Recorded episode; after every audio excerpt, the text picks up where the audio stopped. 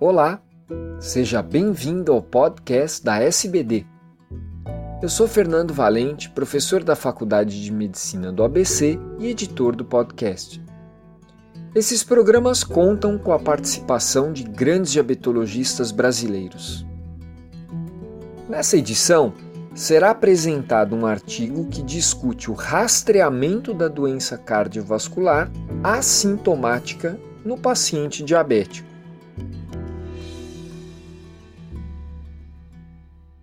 Olá, eu sou Paulo Riso, endocrinologista do grupo de pesquisa da Unidade Clínica de Coronariopatia Aguda do Instituto do Coração da Faculdade de Medicina da USP e irei apresentar e discutir um estudo clínico cujo título é uso da imagem e dados clínicos para o rastreamento de doença cardiovascular assintomática no paciente com diabetes, publicada no periódico Cardiovascular Diabetology em fevereiro de 2016.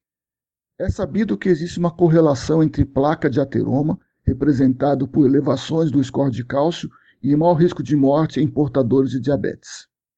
Na população estudada, 56% dos pacientes não tinham doença arterial coronariana uhum. diagnosticado pelo score de cálcio, mas o tempo médio de diabetes era de 6 anos nessa população estudada.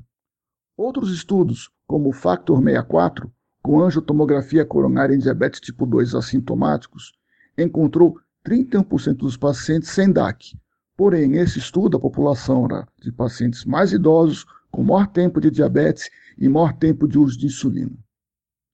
Isso levanta a questão da variabilidade de risco entre população diabética, ou seja, tempo de diabetes é uma variável importante, mas também não podemos esquecer que a formação da placa é um contínuo que começa antes do diagnóstico da doença. A doença arterial coronária é a maior causa de morbidade, mortalidade e custos médicos no diabetes.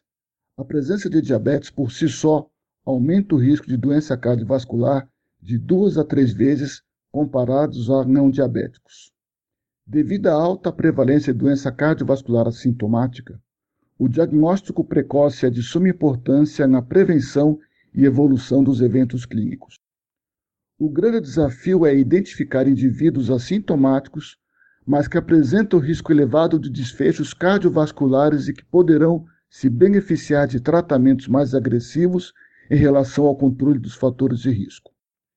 Esse artigo foi a descrição de um estudo clínico prospectivo de uma corte de 98 pacientes portadores de diabetes tipo 2, assintomáticos do ponto de vista cardiovascular, e cujo objetivo inicial era comparar o score de cálcio, o ultrassom duplo de carótida e teste ergométrico para detecção de arteriosclerose subclínica, definida como placa maior que 1 milímetro quadrado no lumen e placa obstrutiva definida como estenose maior que 50% da luz. 45% dos pacientes usavam estatina e 33% dos pacientes usavam aspirina no baseline. E todos os pacientes eram classificados como risco intermediário pelos scores de Flanagan, o KPDS e da Associação Americana de Cardiologia. Todos os pacientes realizavam os três exames e a angiotomografia coronária foi utilizada nesse estudo clínico exclusivamente como exame de referência. Os resultados dos exames. Na angiotomografia coronariana, 56% dos pacientes não tinha doença arterial coronária.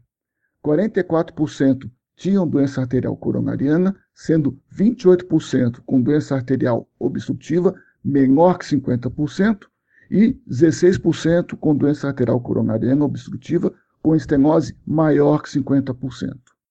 Os resultados dos pacientes no exame de score de cálcio. 39% dos pacientes tinham algum grau de calcificação, score maior ou igual a 1 Agatston. Isto é, 88% dos pacientes com cálcio na coronária tinha doença arterial coronariana na angiotomografia. Interessante que foi encontrado que 51% dos pacientes tinham score de cálcio zero, só cinco pacientes tinham placa na angiotomografia e score de cálcio zero, correspondendo a 10% dos casos. 24% tinham score de cálcio menor que 100 e 14% tinham score de cálcio maior ou igual a 100. Resultados do ultrassom de carótida.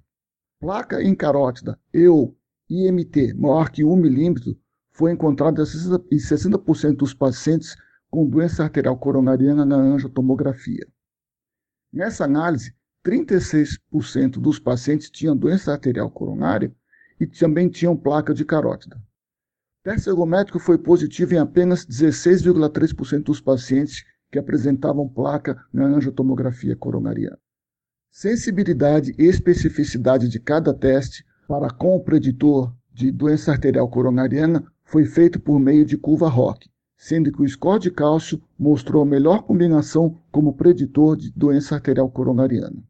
Variáveis associadas à presença de doença arterial coronariana foram a idade, tempo de diabetes e uso de insulina, todas essas variáveis com significância estatística.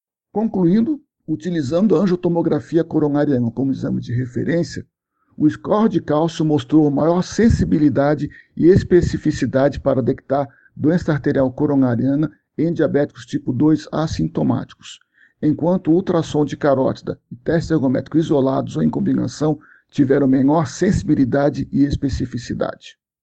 O score de cálcio é, por definição, 100% específico para a placa coronariana, e sua sensibilidade só é limitada para aqueles pacientes com placa não calcificada. Neste estudo clínico e em outras publicações, a taxa de doença arterial coronariana com score de cálcio zero é em torno de 10%, mas não está claro se isso tem significado clínico. Portanto, Sendo o score de cálcio um preditor de eventos cardiovasculares em diabetes, a diretriz da SBC-SBD SBEM de tratamento da doença cardiovascular em pacientes portadores de diabetes coloca o score de cálcio MORC10 Agatston como marcador de aterosclerose subclínica, capaz de auxiliar a reclassificar o risco cardiovascular de intermediário para alto ou baixo. E, finalmente, de forma prática, a investigação do diabetes tipo 2 assintomático só deve ser feita em pacientes com alterações eletrocardiográficas em repouso ou presença de doença cardiovascular, seja carotídica, periférica ou cerebral. Quando disponível, o score de cálcio MOC 400 Agatston também pode ser um critério para dar início à investigação nesses pacientes, sendo uma recomendação de classe 2A. Pela atenção, obrigado.